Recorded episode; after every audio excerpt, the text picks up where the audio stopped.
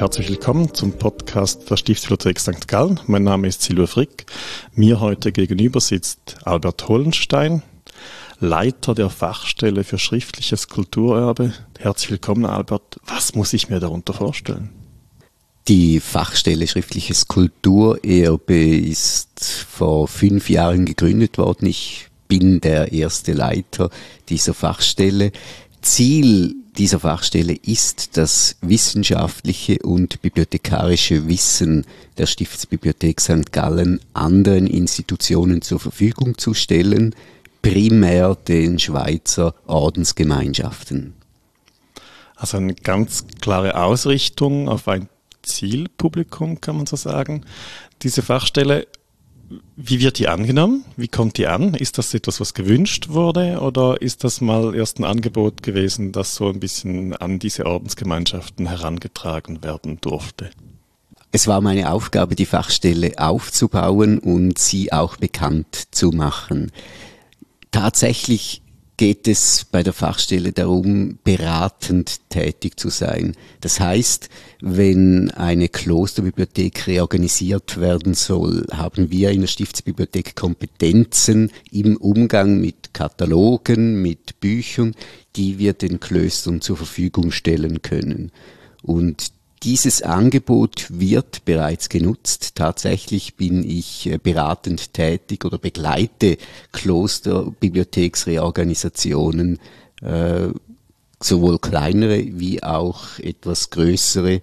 Von teilweise habe ich selber das Konzept geschrieben für eine Reorganisation, bei anderen bin ich mehr so als äh, Auskunftgeber tätig. Hm so von außen geschaut würde ich sagen, dieses Angebot ist hervorragend angekommen. Ein Beleg dafür ist ein großes Handbuch, was jetzt vorliegt, was auch ein bisschen der Anlass ist für dieses Gespräch. Das Handbuch der Schweizer Klosterbibliotheken. Ein umfassendes Nachschlagewerk. Handbuch ist ja so wie ein bisschen häufig bei diesen wissenschaftlichen Dingen ein bisschen euphemistisch. Es liegt mir sehr schwer in der Hand. Ein schönes Werk geworden. Herzliche Gratulation. Dankeschön. Wenn ich das aufschlage, ist eine riesenlange Liste drin von verschiedenen Ordensgemeinschaften, sind alle mit Bibliotheken in der Schweiz hier aufgeführt. Es sind nicht ganz alle Bibliotheken aufgeführt in diesem Handbuch. Äh, tatsächlich, das Handbuch ist äh, etwas schwer geworden, kann man so sagen. Gewichtig. Äh, gewichtig, vielleicht das bessere Wort, genau. Äh, es ist eigentlich die Tätigkeit darin zusammengefasst der letzten fünf Jahre. Äh, wie bereits gesagt, geht es ja bei meiner Fachstelle darum, Klöster zu beraten im Umgang mit ihrem schriftlichen Erbe. Aber äh, zuerst stand ich eigentlich vor der Aufgabe zu erfassen, was überhaupt an kulturellem Erbe, schriftlichem Erbe in den Klöstern vorhanden war. Und das Ergebnis davon ist dieses Handbuch, denn für viele Klosterbibliotheken in der Schweiz ist ist eigentlich nahezu unbekannt in der Öffentlichkeit, was sie enthalten. Mhm. Es gibt große Klosterbibliotheken wie Einsiedeln, die sind in der Forschung gut erfasst, äh, bekannt.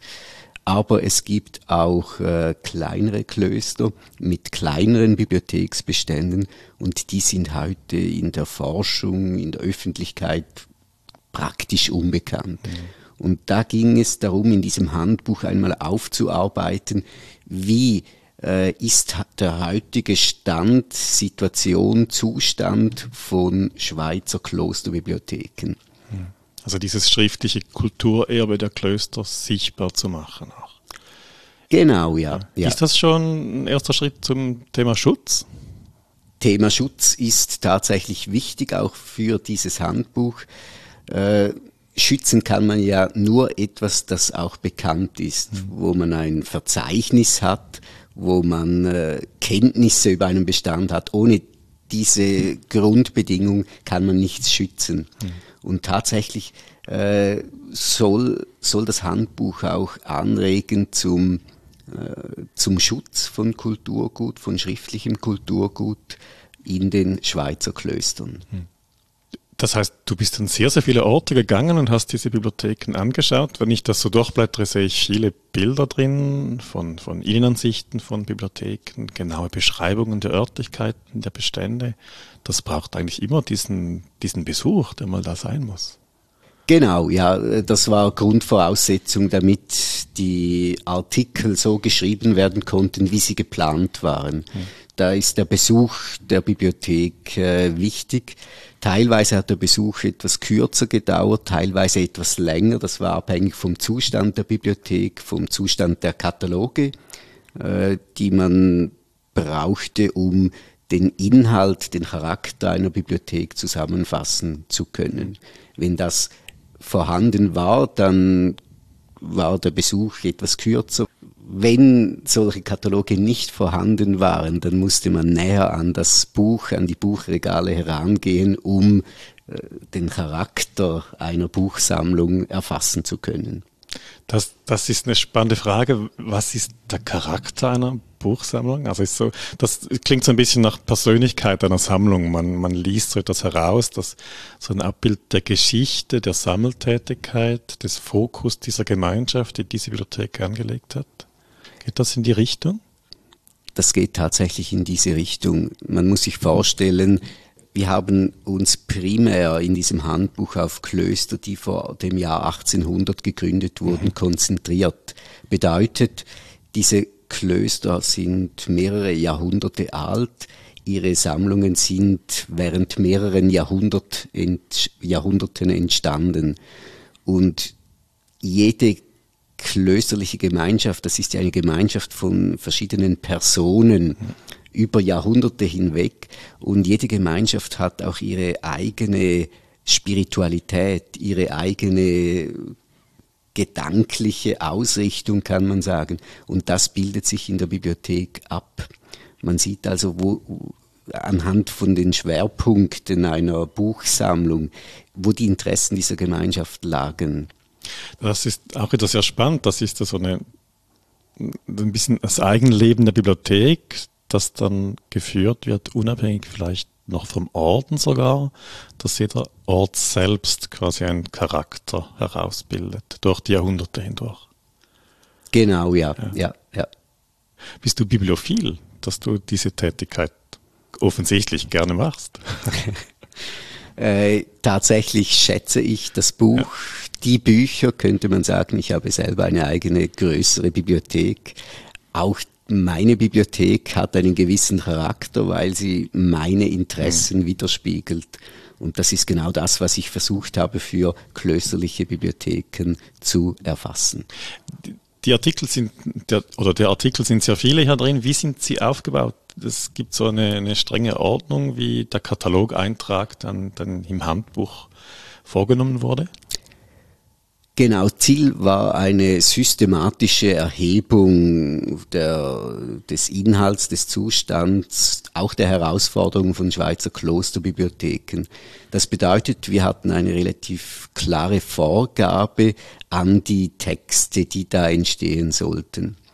Sie setzen sich aus vier Teilen zusammen. Zuerst ein erster Teil, der Eckdaten enthält einer Institution, das heißt äh, Gründungsdatum des Klosters, äh, Name des Autors des Artikels, Name des Klosters, Ordenszugehörigkeit, Adresse und auch Benutzerinformationen zu dieser Bibliothek.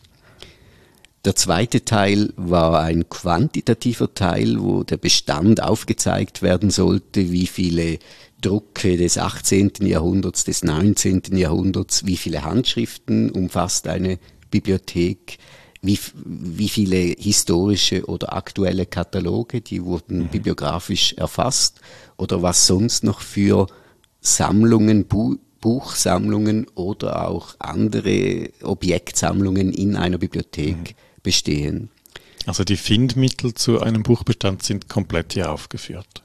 Ja, soweit mhm. zugänglich ja. gewesen äh, in, den Klo in den Klöstern. Mhm. Dann ein äh, dritter Abschnitt der Texte umfasste äh, die Charakterisierung des Bibliotheksbestands, die Geschichte, die kurz aufgearbeitet wurde, äh, die, die Situation Gebäude, des Gebäudes, der Bibliothek selber, Zustandsbeschreibung im Bereich der Katalogisierung, der Bestandsordnung auch. Und schlussendlich ein vierter Teil, äh, eine Auswahlbibliografie. Das klingt beeindruckend und auch sehr organisiert und ordentlich, wie man es wohl erwarten darf in einer gut geführten Bibliothek auch. Äh, da gibt es aber doch jeden Ort, den man besucht, auch Eigenheiten. Gibt es da irgendwo Entdeckungen und Spezielles, was, was dich wirklich begeistert hat zwischendurch oder wo du gedacht hast, wow, das hätte ich gar nicht gedacht?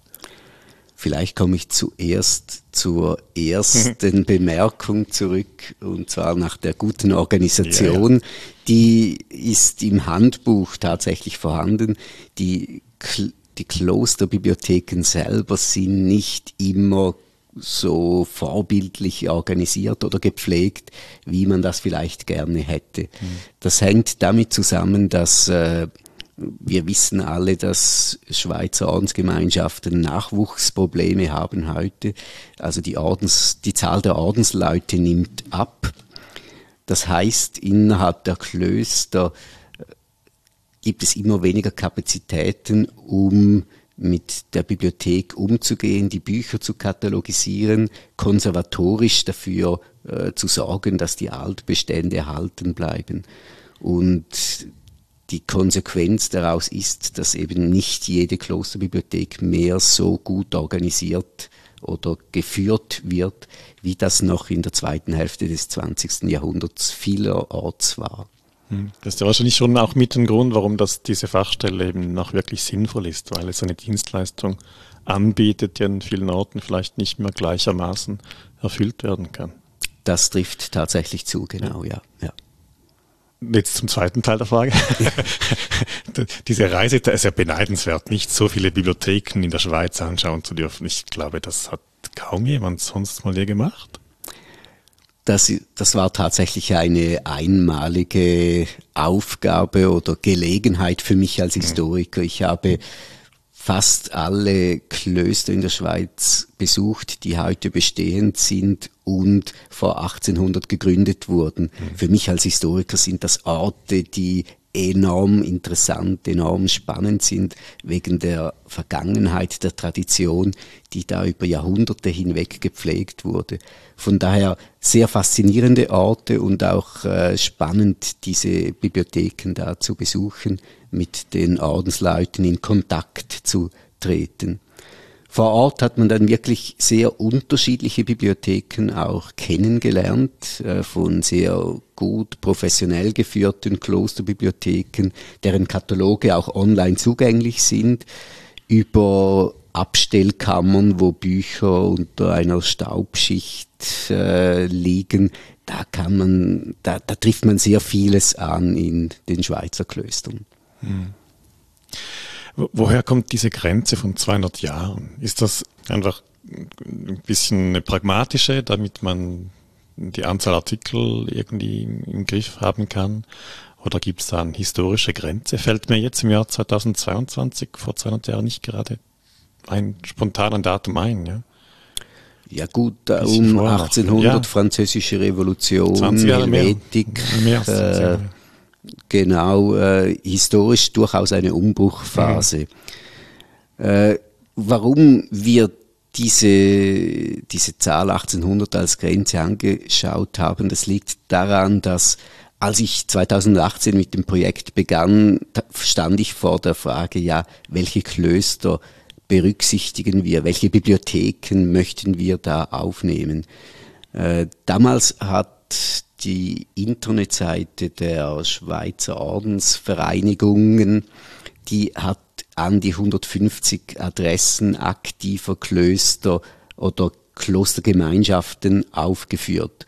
Und das war in einem Zeitraum von fünf Jahren nicht äh, daran zu denken, alle zu berücksichtigen für dieses Handbuch. Daher musste eine Grenze gesetzt werden und wir haben uns schlussendlich auf die älteren Klöster äh, hauptsächlich abgestützt, also die, die vor 1800 gegründet wurden.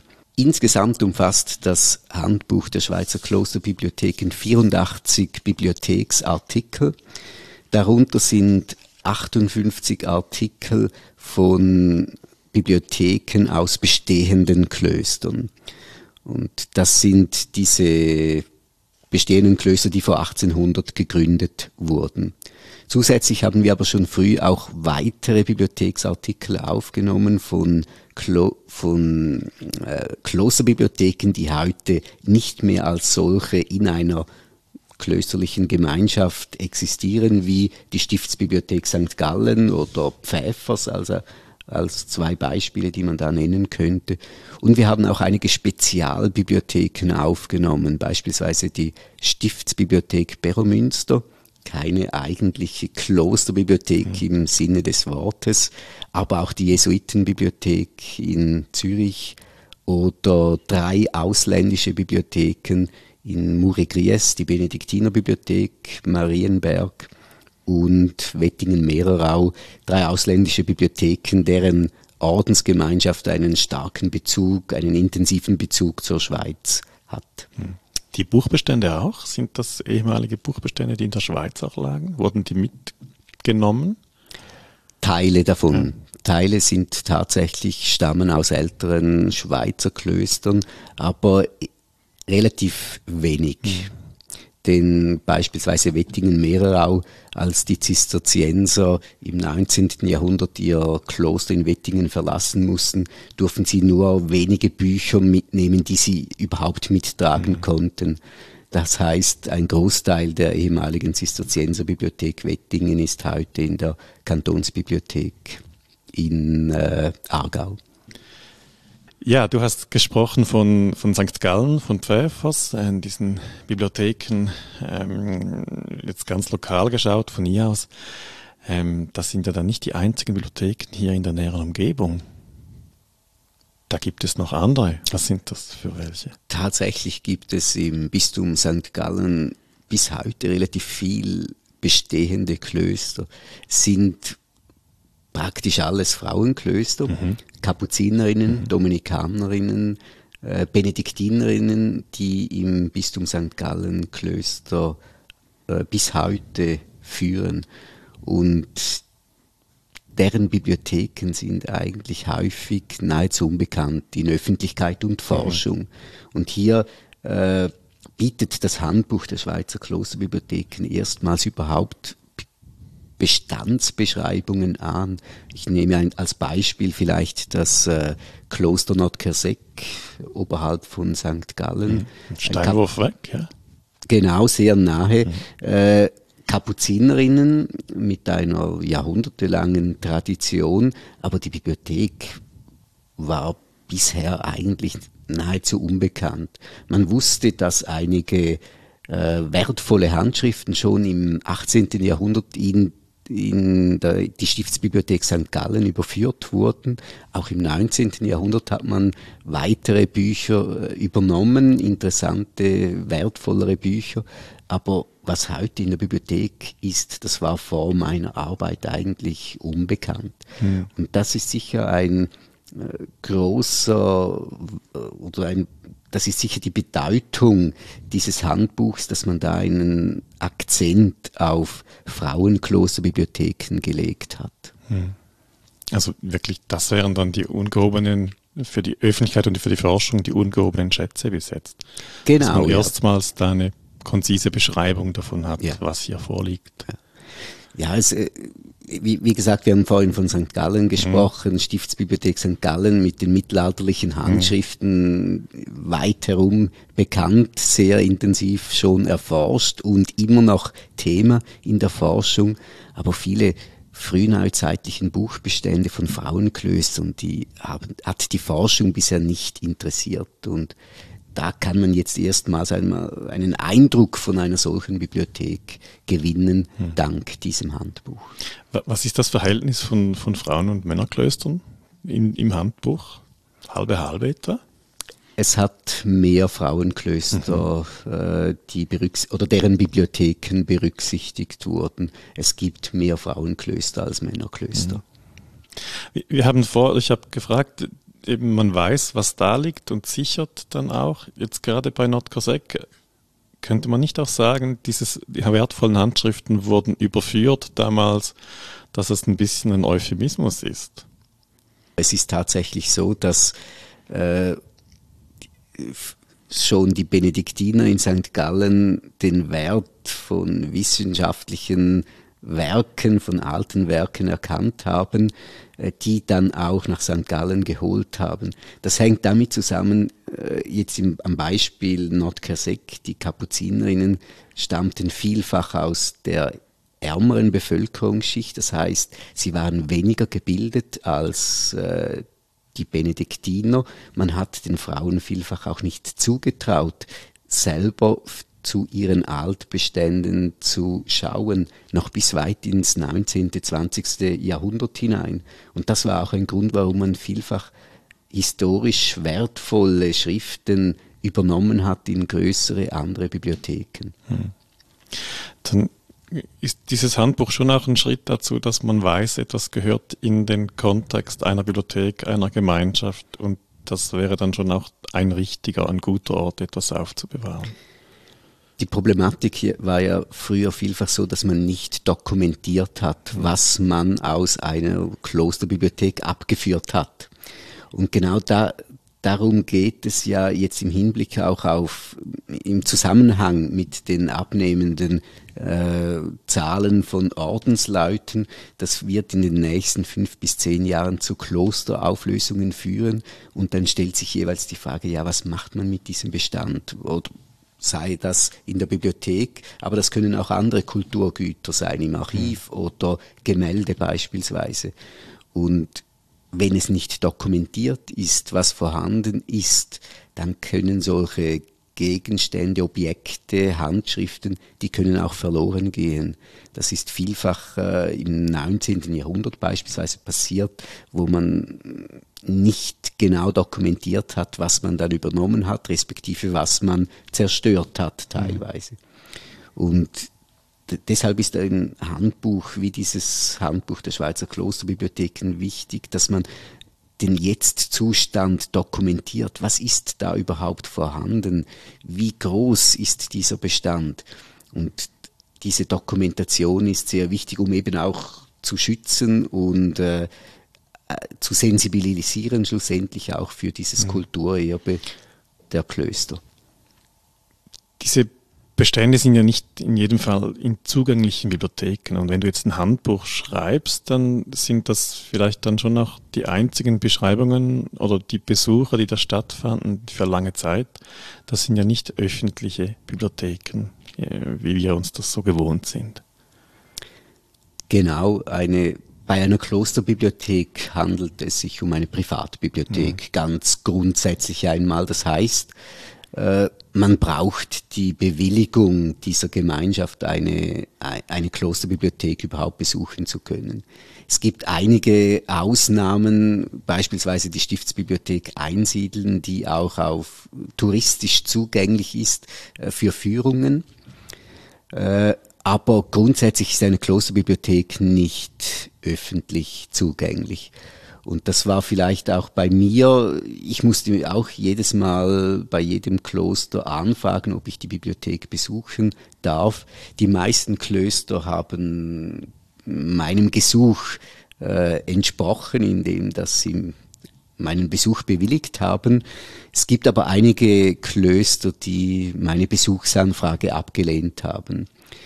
Das heißt, ich habe nicht ganz alle vor 1800 gegründeten und bis heute bestehenden Klöster besuchen dürfen.